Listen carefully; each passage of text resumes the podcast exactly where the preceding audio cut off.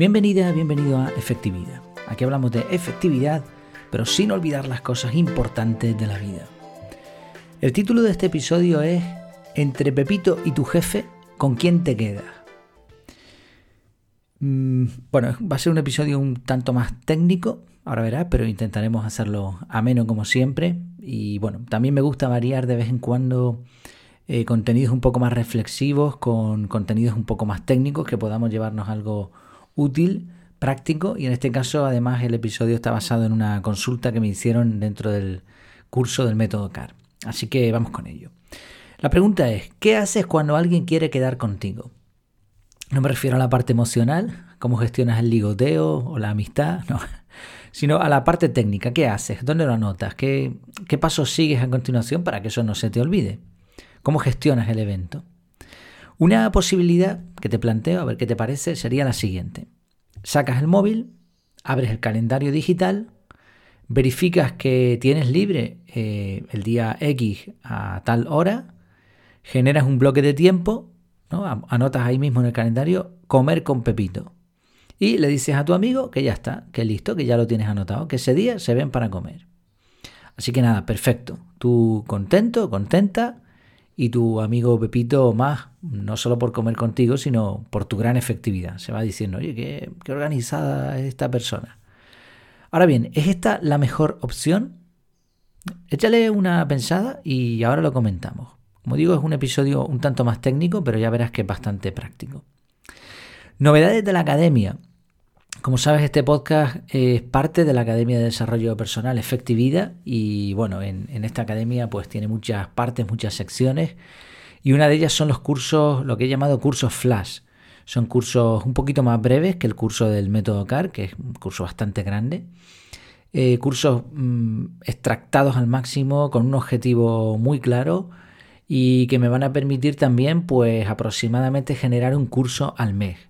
Todo esto está libre, está accesible libremente para los miembros de la academia de los planes estándar y pro. O sea, eso quiere decir que por solo 9.97 al mes tienes todos los cursos que vayan saliendo. Entonces, acabo de lanzar, acabo de terminar un curso que tenía ahí a medias, antes de iniciar la academia incluso, y he conseguido terminarlo a tiempo. Ya está, ya está, está listo, está calentito. Es un curso sobre gestión del correo electrónico. Creo que es el, Estoy convencido de que el correo electrónico es muy útil. ¿Quién de nosotros no lo usa? Pero que rara vez veo a alguien que lo usa de forma efectiva. No que lo use ya tanto bien o mal o que, o que sepa técnicamente cómo funciona. Me refiero a que el correo nos ahorre tiempo. En vez de gastar tiempo estando en el correo, etiquetando, poniendo carpetas, bueno, haciendo un montón de cosas que, dependiendo, como se ve en este curso, pueden funcionar o no. Es el agujero negro de la productividad ahora mismo, el correo electrónico, es donde las empresas pues se, dan de cabezazos contra la pared porque, porque ven ahí como los empleados pierden un montón de horas de laborales por, por estar ahí en el correo. Entonces este curso lo que nos enseña es la, primeramente, eh, una historia breve del correo electrónico, muy interesante, con, cositas que probablemente no sé si, sabías antes. Eh, por otro lado también se explica la parte de recepción de correos, cómo gestionar los correos, eh, toda la parte de etiquetas, de carpetas, de redirecciones, de firmas, bueno, etc. Y luego está la parte ya de envío de correos, porque no, no quise quedarme, y por eso me alargué un poquito más, no quise quedarme solo con manejar el correo electrónico, sino también redactar correos de una manera profesional. Aquí es donde vemos lo de las firmas, que antes me, me colé, lo puse antes. Eh, firmas, lo que es la redacción inteligente, Markdown y, bueno, y un montón de, cosas más que nos van a permitir mandar correos pues elegantes y que cumplan el objetivo. Bueno, este curso, como digo, tiene un precio único, o sea, lo puedes adquirir eh, por separado si quieres tener acceso al curso y no te interesa la academia ni nada más, pero obviamente yo te recomiendo la opción, como mínimo la opción estándar, que por menos de 10 euros al mes vas a tener este curso, vas a tener el curso CAR, vas a tener los cursos que salgan y el grupo privado y el podcast privado y un montón de cosas más. Entonces creo que es una opción súper completa y súper económica. Échale un ojo a todo esto en efectividad.es. Tienes todo lo que es la academia, puedes echarle un vistazo y también en el menú eh, del pie de página, abajo del todo, vas a ver los servicios que estoy presentando ahora mismo. Ya tengo dos servicios y pronto lanzaré otro. y también los cursos que de momento pues van dos, dos grandes. ¿eh? Los próximos cursos serán un poquito más concretos. Bueno, pues ya me dirás, ¿eh? cualquier cosa. Vamos con Pepito, con Pepito y su amigo. La opción inicial que presenté al principio está muy bien, no está mal, ya es, digamos, de un nivel avanzado de organización personal. Ahora bien, imagina que anotes en tu calendario esa cita con Pepito, llegas a casa, abres el correo de empresa que no habías visto, no habías abierto, porque estabas liado con tu amigo, y está bien, no, no puedes estar con tu amigo mirando el móvil, ¿vale?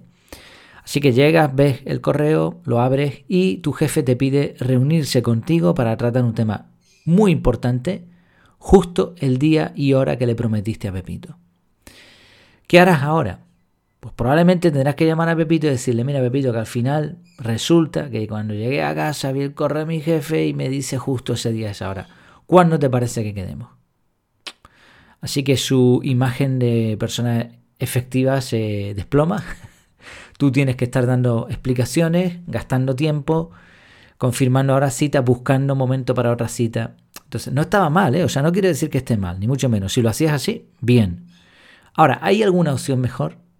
Bueno, pues es algo que explico en el curso del método CAR, que precisamente algún alumno, pues, bueno, uno en particular, eh, Manuel Paco, me, hizo una consulta al respecto y estuvimos pues hablando un poquito de cómo hacerlo, incluso en situaciones complicadas donde se juntan varias citas y demás.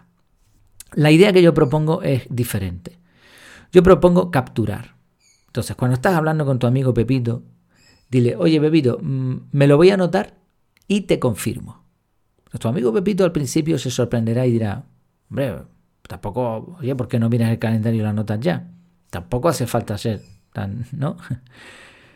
Pero cuando tú llegues a casa, hagas tu análisis de bandejas de entrada, y como el análisis de bandejas de entrada se hace de forma prioritaria, o sea, no, no de forma prioritaria, mejor expresado, tiene una prioridad de bandejas, tú vas a ir primero a la bandeja del correo electrónico de tu empresa, el corporativo, y ahí todavía a Pepito no le has dicho nada, ahí vas a ver el correo pidiéndote ese día a esa hora. Entonces, ¿qué vas a hacer?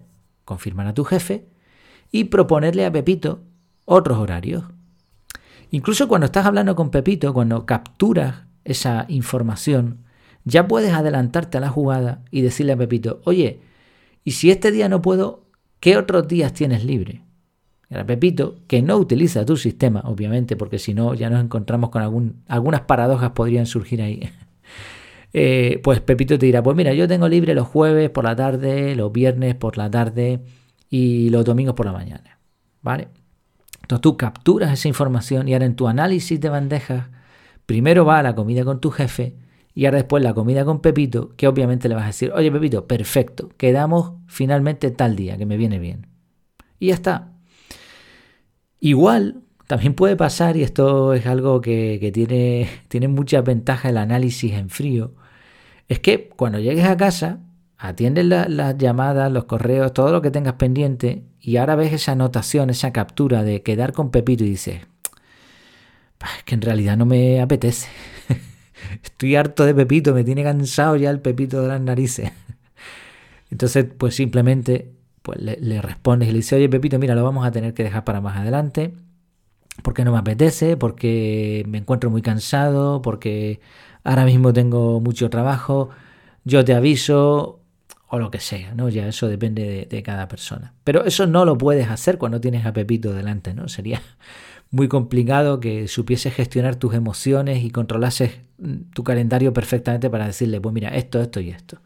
Mientras que cuando estás ya delante del ordenador, delante de la tablet o el móvil haciendo tu análisis en frío, ahí puedes tomar decisiones mucho más conscientes. Evidentemente este tipo de protocolos no son perfectos y por eso un alumno del curso, Manuel Paco, me planteaba una cuestión interesante. ¿Y si después de haber seguido los pasos del método te entra el correo de tu jefe?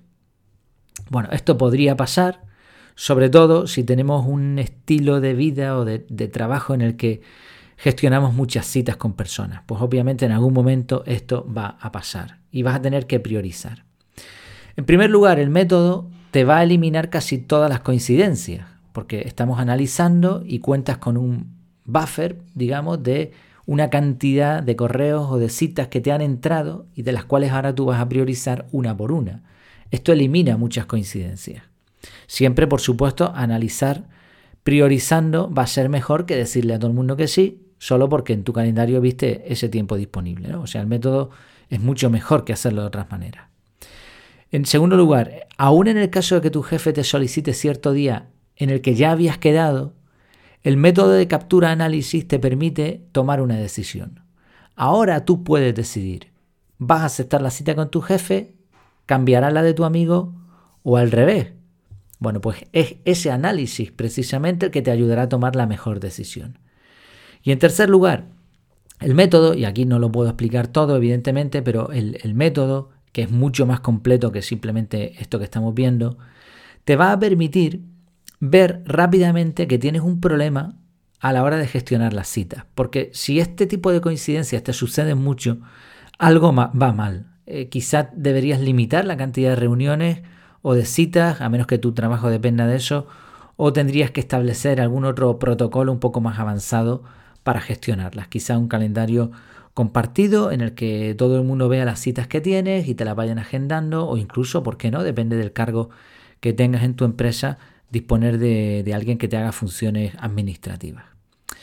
Eso sí, el método también te va a decir todo eso en el calendario y te va a permitir tomar este tipo de decisiones. Hasta donde yo sé, no hay un método perfecto que elimine todos los problemas que surgen al gestionar nuestro horario. Pero sí hay métodos que son muy buenos a la hora de ayudarnos y de hacerlo lo mejor posible dentro de unas limitaciones obvias. ¿no? el tiempo no se puede gestionar y este, esto tenemos que aceptarlo.